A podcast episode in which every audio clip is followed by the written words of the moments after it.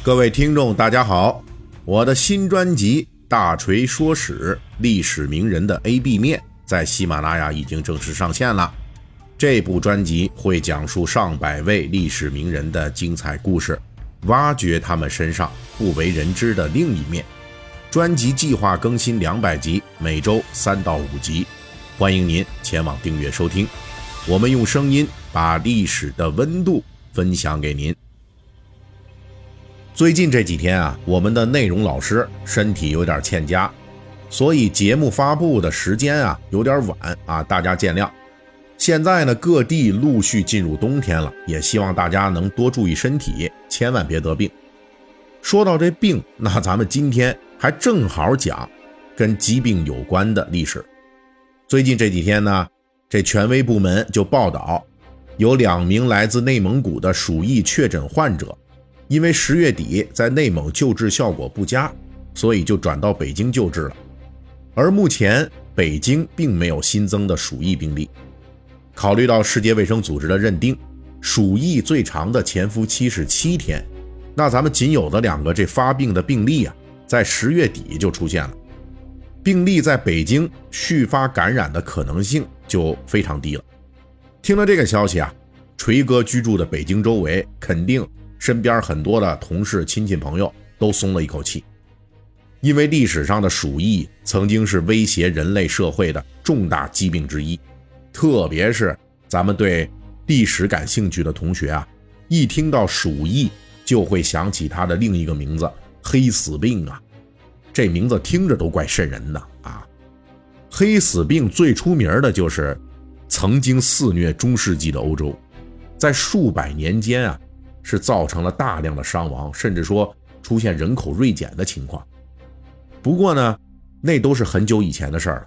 本期的大锤说史，咱们就来介绍一下我们人类是如何依靠现代医学的进步，在与鼠疫这个恐怖疾病的抗争中，最终取得压倒性优势的。鼠疫在人类文明史上出现的时间很早，它本来是某种生态条件下。啮齿类动物之间流行的疾病，啮齿类动物啊，就是比如像老鼠啊，就是典型的啮齿类动物。后来呢，当人类在这某种条件下与染病的动物接触后，这鼠杆菌就传给人了，引发鼠疫在人类间的流行。这在医学上称为人间鼠疫。一般来说，对人类危害最大的鼠疫有两类，一类是腺鼠疫，一类是肺鼠疫。这腺就是那个。前列腺啊，什么甲状腺的那个腺，腺鼠疫，在文献中有几次非常巨大的这种大规模鼠疫，曾经引起世界范围的关注。公元六世纪，在当时的拜占庭帝国首都君士坦丁堡就曾经爆发过一次鼠疫。据说呀，当时是导致每五个居民就能死三个啊，这个相当于是死亡率得有百分之六十。而且这疫情呢得不到控制，最后就传播到了帝国的军营，甚至还顺着这地中海沿岸是一路传播到了意大利、叙利亚，啊，最后啊还在这些地方造成了数十万的死亡。如此巨大的人力物力损失，被后世一些史学家认为啊，这是拜占庭帝国后来一蹶不振的重要因素。人都没了，都死的差不多了，那这国家肯定就。不景气了，就变弱了。至于历史上最出名的鼠疫，就是咱们开头提到的，就是在公元十四世纪啊，这一次啊，是没有人能够说出来这具体来源的一个大病潮。有人说是中亚游牧民族带来的，也有人说是蒙古西征部队带来的。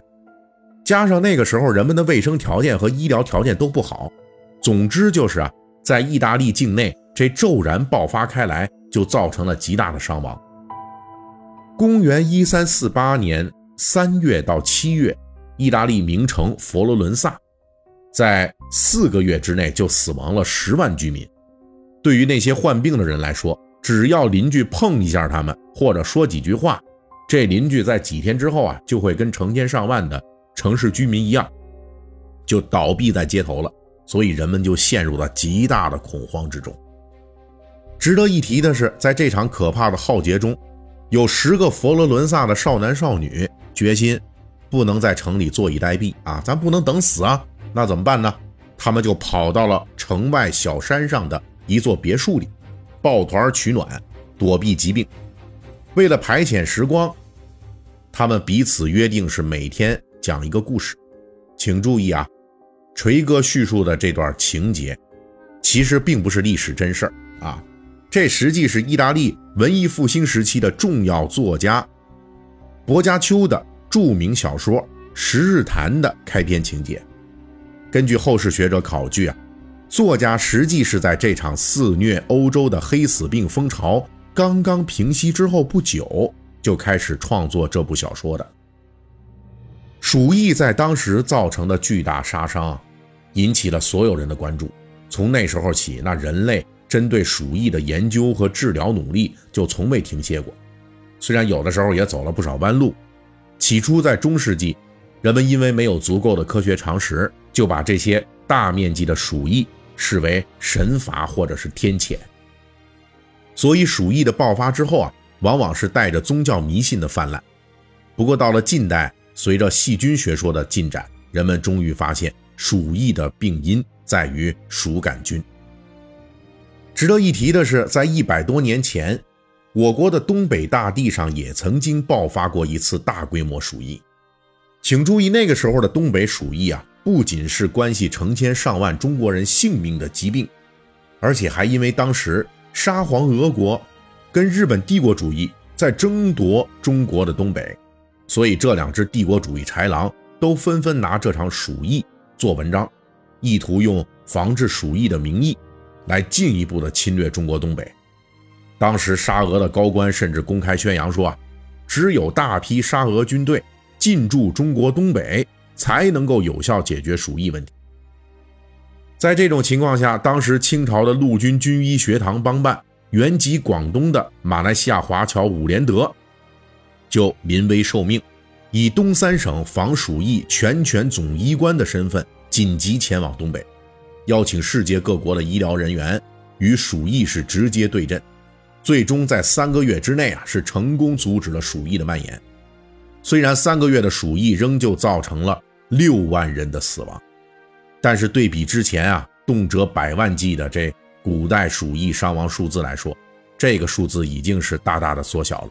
而且之前啊，古代鼠疫，那一传染啊，就几年甚至数十年得不到控制啊。